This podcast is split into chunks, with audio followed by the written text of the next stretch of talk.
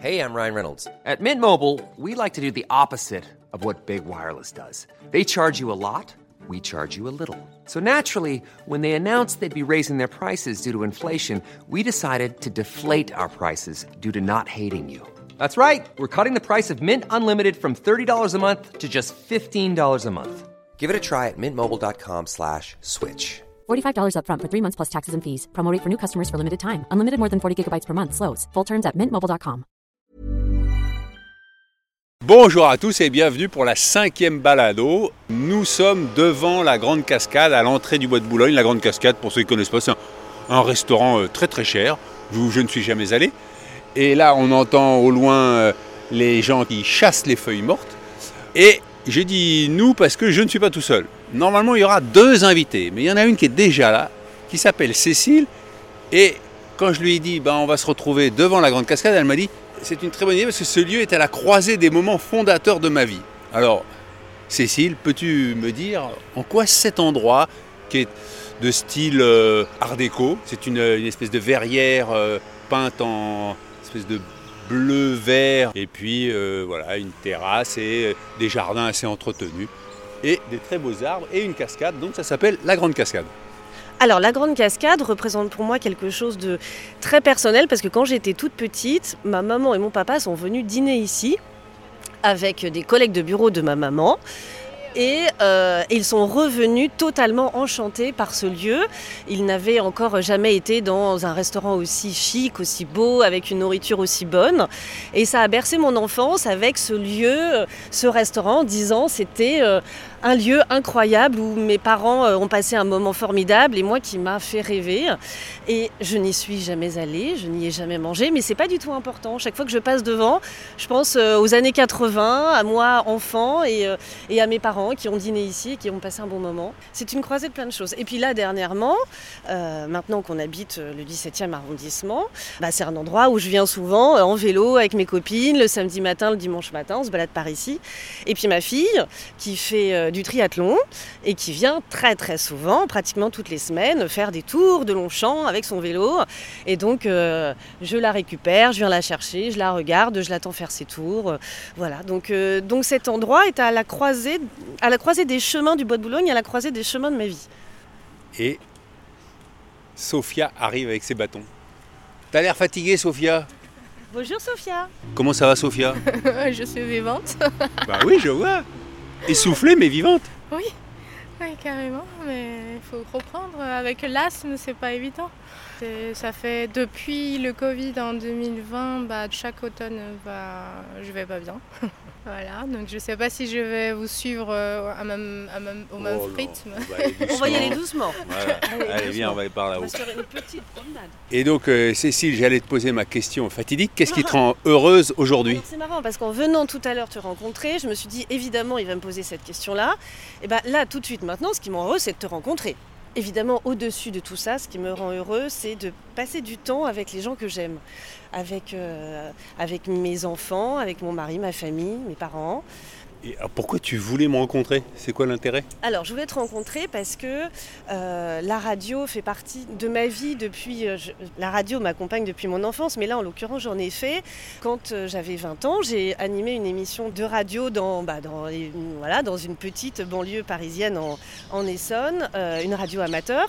Le dimanche matin, avec deux copains, on animait une émission sur le cinéma.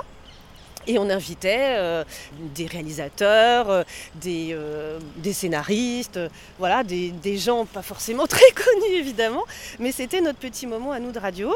Et c'est comme ça que je suis rentrée dans, voilà, dans cette histoire. Et après, mes études m'ont complètement menée ailleurs, donc, donc voilà, je suis passée complètement à autre chose. Et là maintenant, à bientôt 50 ans, je me dis que ce serait bien peut-être de retourner vers, vers cette, ce premier amour, dans tous les cas, cette passion que j'avais quand j'étais plus jeune. Dans mes rêves un peu les plus fous, j'imaginais de monter une radio en maison de retraite où on irait à la rencontre de ces personnes âgées qui n'ont pas forcément eu des vies dingos, quoi, qui ont eu des vies tout simplement, avec forcément plein de choses incroyables qui, leur sont arrivées parce que parce que c'est la vie. Et moi, je m'imaginerais leur poser la question, pas forcément euh, qu'est-ce qui vous rend heureux, mais Qu'est-ce que vous aimeriez transmettre aux générations futures Alors, celle que vous entendez tousser de temps c'est Sophia. Il n'y a pas de souci, Sophia, tu sais, c'est la vie, hein, tu peux tousser. Elle est très délicatement, elle, elle se tourne loin, mais bon, loin, il y a les machines qui font du bruit. Donc, tu peux tousser. Et alors, Sophia, je suis très content que tu sois là, parce que, et je trouve que ça va très bien, ce que vient de dire euh, Cécile qui parlait de transmission. La dernière fois que je t'ai rencontré, nous marchions dans le parc de Saint-Cloud, et à ma première question, tu m'as dit Ah, mais il faudrait que tu lises mon livre. Et puis, euh, quelques temps ont passé, et puis tu m'as dit Tiens, mais en fait, est-ce que je peux t'envoyer mon texte pour que tu le corriges? Donc, j'ai corrigé ton texte, et je me suis dit Mais là, il y a encore une autre histoire à raconter pour Sophia. Il y a quelque chose qui m'a euh, beaucoup touché dans ton histoire, c'est cette euh, aventure que tu as vécue au Pérou, où tu accompagnes un jeune euh, séminariste qui va devenir prêtre. Il se trouve que ce séminariste, et tu racontes ça très bien, était très délicat avec toi, et toi, tu étais, je vais pas dire naïve, mais tu étais très à l'écoute, et tu, disais, bah, euh, enfin, ça, te surprenait un peu, mais bon, tu te disais, c'est, un prêtre, c'est un futur prêtre, il est dans l'attention des autres, c'est normal, tout ça. En fait, tu vas finir par comprendre le jour où il devient prêtre, qui vient se mettre dans ton lit pendant que tu dors, que en fait, c'était pas euh, aussi pur que ce que tu imaginais. Et alors, je voudrais savoir comment tu vis avec cette histoire? Toi qui parles beaucoup de la foi, pour moi, c'est quelque chose de, de lourd. Très lourd au début parce que je pense que beaucoup de gens qui ont vécu tentative ou le viol euh, concrète, euh, bah, les premiers euh, temps, c'est on est dans un déni. On ne veut pas accepter que ça a été passé. Et on rejette la réalité. Donc pendant certains temps, on, on va faire la fête, on vit à 150 à l'heure, mais vraiment, on ne veut pas accepter. C'est assez dur. Et après, ça vient le temps de réalité. C'est que, voilà, il y a ce qui se passe et comment je fais face euh, avec. Pendant deux ans, je ne pouvais pas rentrer dans une église. Je ne pouvais pas parce que dès que je vois un prêtre, je me suis dit mais comment l'homme euh, ose de donner des leçons euh, de morale euh, pendant qu'on ne sait pas ce qui se passe derrière dans leur vie secrète en fait. Et après, il y a aussi le travail psychologue, aussi l'accompagnement et aussi la prière qui fait que au bout d'un moment, on se rend compte, euh, voilà, euh, on ne peut pas condamner un lot parce qu'il y a un seul mauvais. D'une première chose, ça libère beaucoup. Et deuxième chose, c'est que j'étais peut-être trop naïve. euh, voilà, je connais pas la, culture euh, ailleurs. Je pensais que, bon, toutes ces intentions, c'est un peu normal, euh, mais finalement, c'est d'être un peu trop.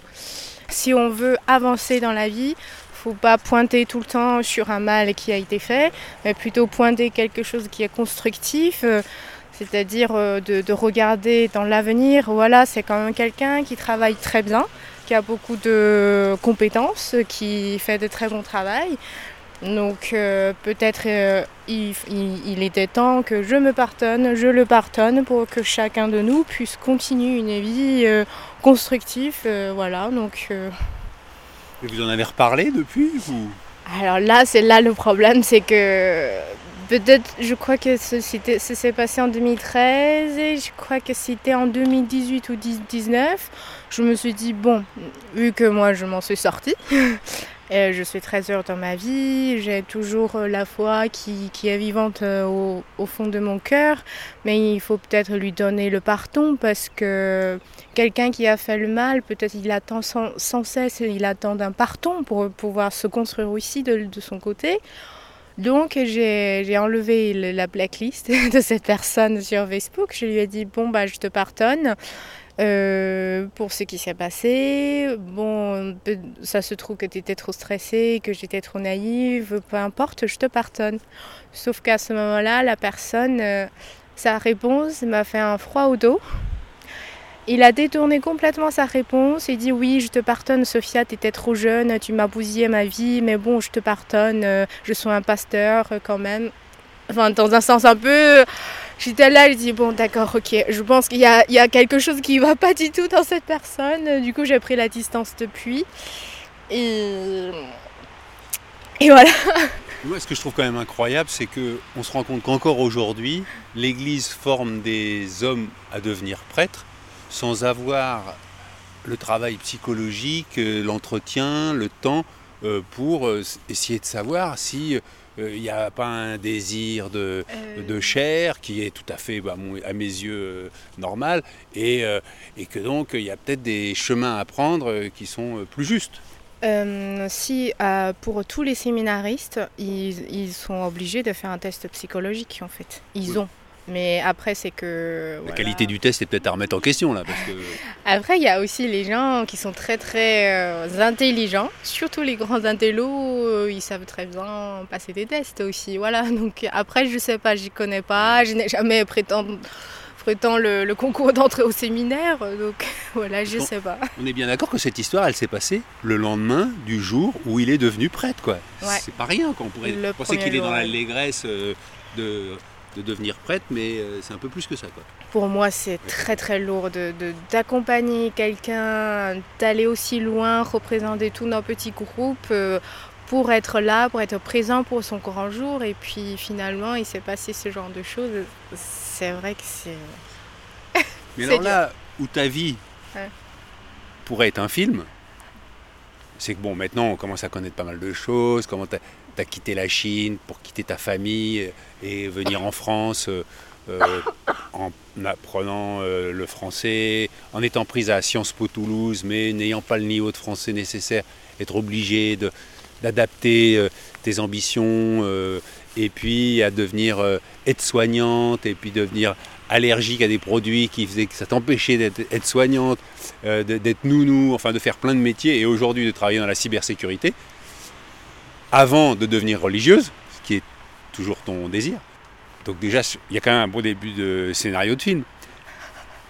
Et là où il y a, parce que dans tout beau scénario de film, il faut une histoire d'amour, c'est que toi, tu as eu une histoire d'amour avec un autre séminariste. Est-ce qu'on peut ne pas parler de celui-là? C'est trop long. C'est trop, long. Ah non, mais raconte pas tout. Mais juste en deux mots, voilà. Ce qui est incroyable, c'est que tu as fréquenté un groupe de séminaristes. Il y en a un qui a eu un comportement déplacé. Et toi, de ton côté, tu étais attiré par un séminariste et tu te disais, mais Seigneur, pourquoi tu m'imposes cette, euh, cette épreuve? J'aime beaucoup toujours ce dialogue que tu peux avoir avec euh, le Tout-Puissant en disant Seigneur. J'ai son 06. Son 06. non, il te soumet à l'épreuve. Hein.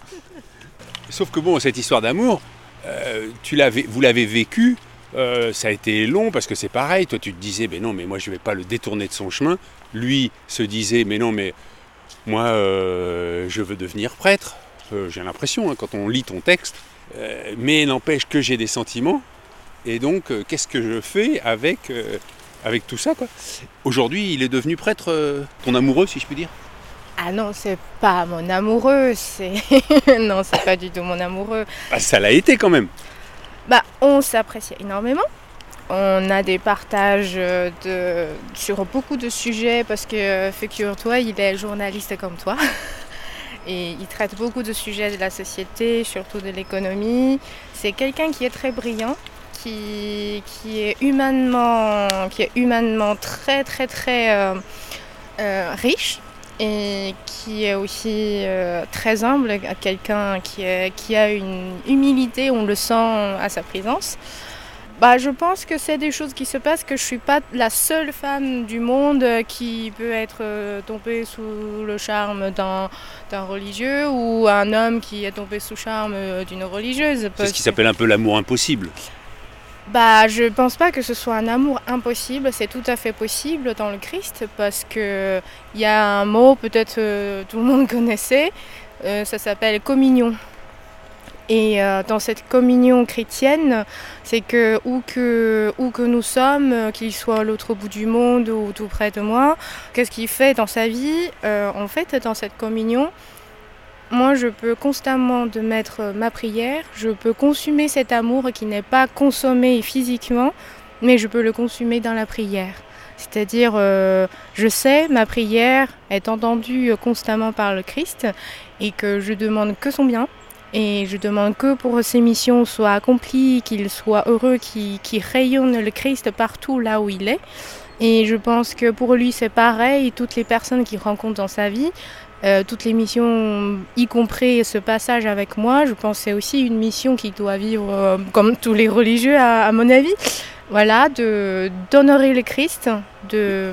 Pardon de te couper, mais est-ce que, vu que vous avez beaucoup parlé avec ensemble, est-ce qu'il n'y a pas un moment où il se dit est-ce que je passe pas à côté de ma vie? Est-ce que ma vie, c'est pas avec Sophia que je devrais la faire parce que finalement je l'aime, elle m'aime et euh, il y a peut-être quelque chose à vivre bah, en fait, quand on veut se donner au Christ, c'est que une relation euh, humaine euh, amoureuse euh, d'un homme et une femme, enfin, ça nous est pas suffisant. C'est pas suffisant. On veut quelque chose de plus. Donc oui, c'est un petit sacrifice qu'on qu'on offre au Seigneur, mais on sait il y a une plus grande grâce qui nous attend dans cette vie consacrée en fait. Mais l'un n'empêche pas l'autre. Tu peux avoir euh, envie de plus et, euh, et qu'il y ait au départ cette histoire de, de couple et qu'en plus il y ait cette histoire euh, avec euh, le Tout-Puissant. Bah là, c'est peut-être que je lui plais pas suffisamment. hein. je sais pas. Après, c'est chacun son histoire, chacun son, sa On vocation. d'accord. Mais donc ça veut dire que toi, si tu avais dit bah, marions-nous, vous vous seriez mariés? Je ne pense pas. Ah. Parce que euh, on a Alors fait. pourquoi tu dis peut-être que je ne lui plais pas assez? T- Toi, il ne te plaît pas assez, peut-être aussi. Si, si, je, bah, je suis profondément amoureuse, hein, donc euh, jusqu'à aujourd'hui, je l'aime comme le premier jour, c'est un peu fou.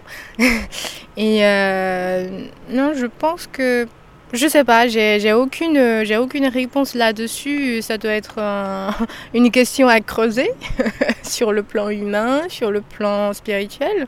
Je n'ai aucune idée et je ne savais pas qu'un amour euh, entre hommes et femmes peut durer aussi longtemps à travers tout ce temps, toute cette distance et tout ce silence parce qu'on se parle plus, on se dit bah, c'est peut-être mieux que voilà euh, s'il y a une attirance entre les deux et si on continue à, à chamailler, c'est peut-être pas malin ça. Donc euh, on, se communique plus et je pense que c'est peut-être bien. Euh, voilà, euh, comme tu dis, si la personne pense que voilà, il- peut-être il y a un engagement de couple, on pourrait continuer d'honorer le Christ dans un chemin de mariage, bah ça sera fait autrement. Mais si ça, si ça n'a pas été fait, c'est que bah c'est pas notre chemin. Voilà. Alors je t'ai posé la question il y a un mois, mais je te la repose. Qu'est-ce qui te rend heureuse aujourd'hui? Je suis en vie. Juste après de t'avoir vu il y a un mois, j'étais tombée dans un état mais tellement horrible que même respiration ça devient une atroce douleur et pendant quelques jours je me suis dit je vais y passer quoi.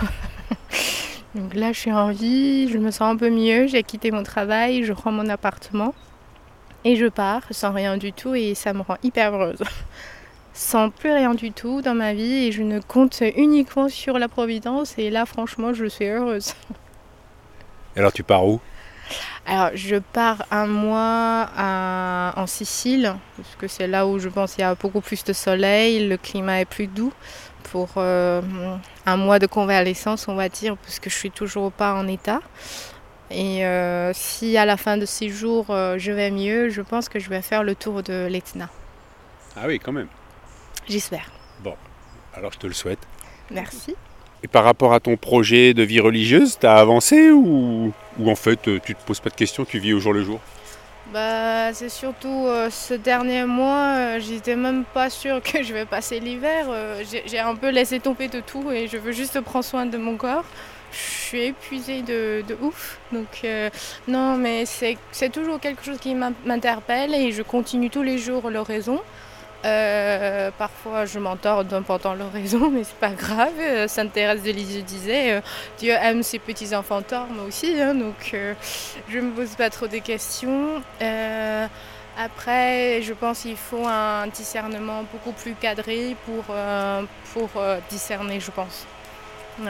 Et donc on marche dans le bois de Boulogne, au milieu des feuilles mortes, mais pas que, il y a beaucoup de feuilles encore très vertes sur les arbres. Et c'est- aussi ça qui est assez joli, c'est qu'il y a des teintes jaunes, oranges, vertes. Alors quelques messages là, pendant que c'est un peu calme.